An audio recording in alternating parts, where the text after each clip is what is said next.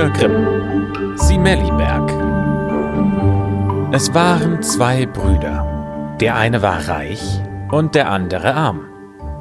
Der Reiche gab dem Armen nichts, und der Arme musste sich vom Kornhandel kümmerlich ernähren. Da ging es ihm oft so schlecht, dass er für seine Frau und für seine Kinder kein Brot hatte. Eines Tages fuhr er mit seinem Karren durch den Wald. Da erblickte er an der Seite einen großen, kahlen Berg. Und weil er den noch nie gesehen hatte, da hielt er still und betrachtete ihn mit Verwunderung. Und wie er da so stand, da sah er zwölf wilde, große Männer daherkommen.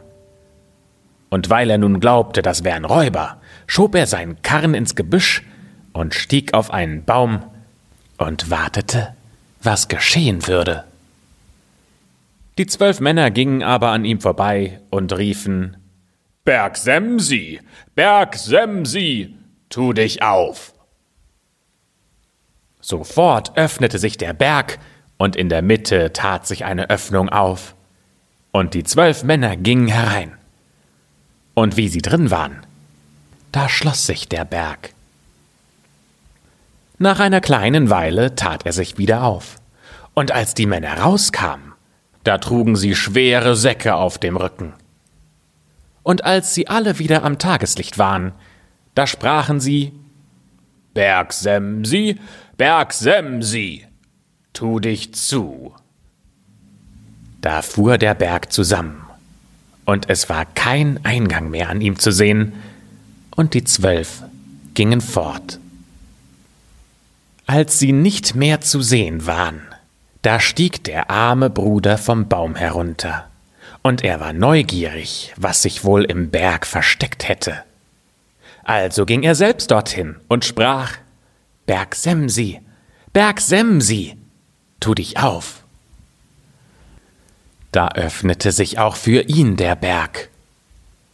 Er ging hinein und der ganze Berg war eine Höhle voller Silber und voller Gold. Und hinten drin, da lagen große Haufen Perlen und blitzende Edelsteine. Der arme Bruder wusste gar nicht, was er anfangen sollte und ob er sich überhaupt etwas von den Schätzen nehmen dürfte. Aber schließlich füllte er sich die Taschen. Er füllte sie mit Gold. Die Perlen und die Edelsteine aber, die ließ er liegen. Als er wieder herauskam, da sprach er ebenfalls Bergsemsi, Bergsemsi, tu dich zu. Da schloss sich der Berg, und der arme Bruder fuhr mit seinem Karren nach Hause. Nun brauchte er sich um nichts mehr zu sorgen und er konnte mit dem Gold für seine Frau und sein Kind Brot kaufen und auch Wein dazu. Und er lebte fröhlich und redlich, er gab den Armen, und jedem tat er etwas Gutes. Aber als das Geld zu Ende war, da ging er zu seinem Bruder, lieh sich eine Tonne und holte sich von neuem Gold.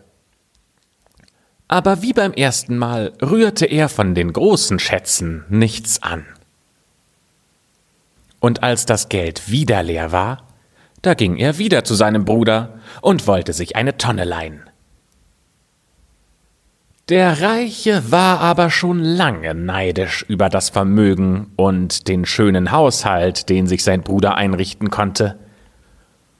Und so richtig konnte er nicht begreifen, woher dieser Reichtum kam und auch was sein Bruder mit der Tonne anfangen wollte.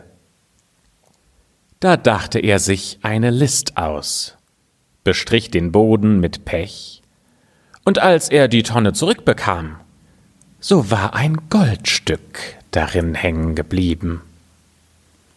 Sofort ging er zu seinem Bruder und fragte, Was hast du mit der Tonne gemacht? Korn und Gerste gewogen, sagte der andere.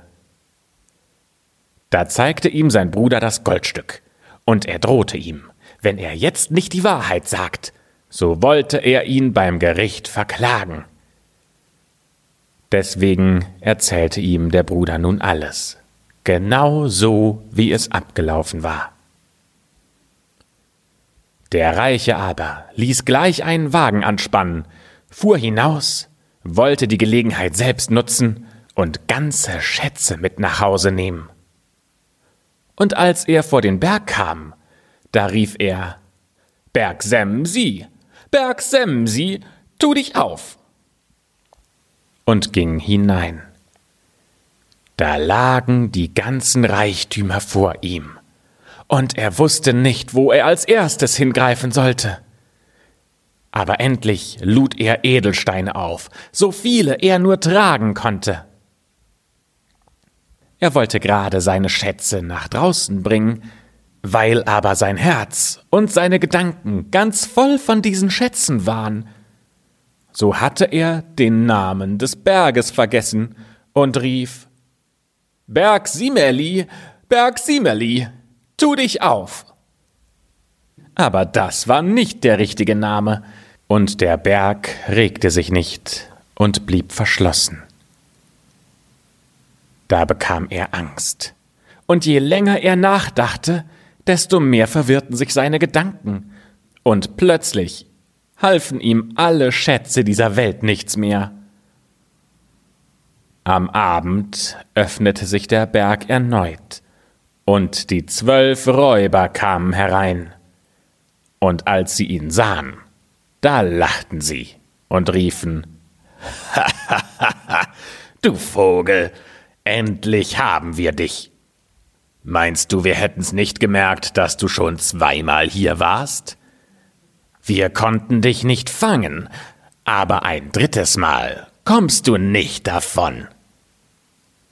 Da rief der reiche Bruder, aber ich war's nicht. Mein Bruder, der war's. Aber er mochte so sehr bitten, wie er wollte. Er kam nie wieder aus der Höhle heraus.